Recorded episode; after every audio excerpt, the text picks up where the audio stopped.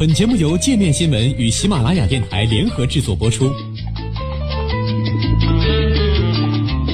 界面新闻五百位 CEO 推荐的原创商业头条，天下商业盛宴尽在界面新闻。更多商业资讯，请关注界面新闻 APP。讲真，美国为什么要退出联合国教科文组织呢？美国国务院周四宣布啊，将退出联合国教科文组织。虽然美国呢自2011年以来呢就不再向该组织缴纳会费，但这一决定呢依然会让不少人感到吃惊。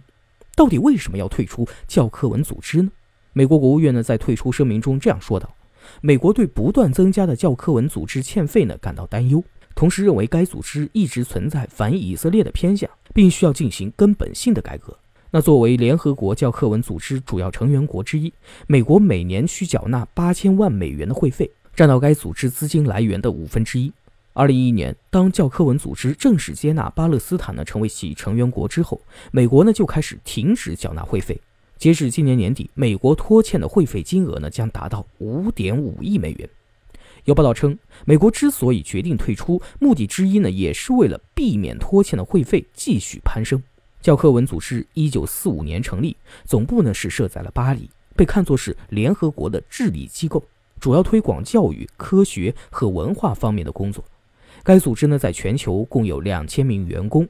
最著名的工作呢，就是确定世界遗产地，在全球范围内帮助各国保护文化、自然遗产。美国总统特朗普曾指责美国在联合国各机构中承担的费用比例过大。联合国正常预算的百分之二十二，维和费用的百分之二十八都来自于美国。教科文组织总干事博克瓦对美国的退出决定表示遗憾。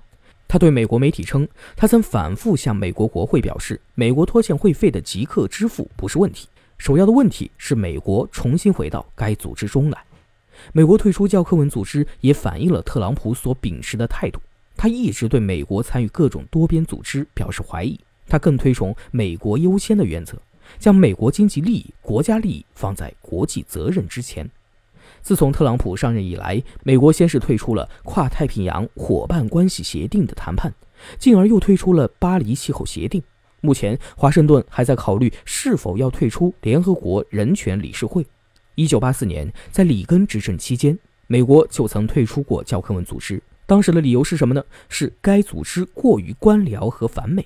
二零零二年，在小布什总统当政期间，美国又重新加入了教科文组织。美国目前有十处教科文组织认定的文化遗产和十二处自然遗产，但美国退出教科文组织主要还是与后者在巴以问题上的态度有很大的关系。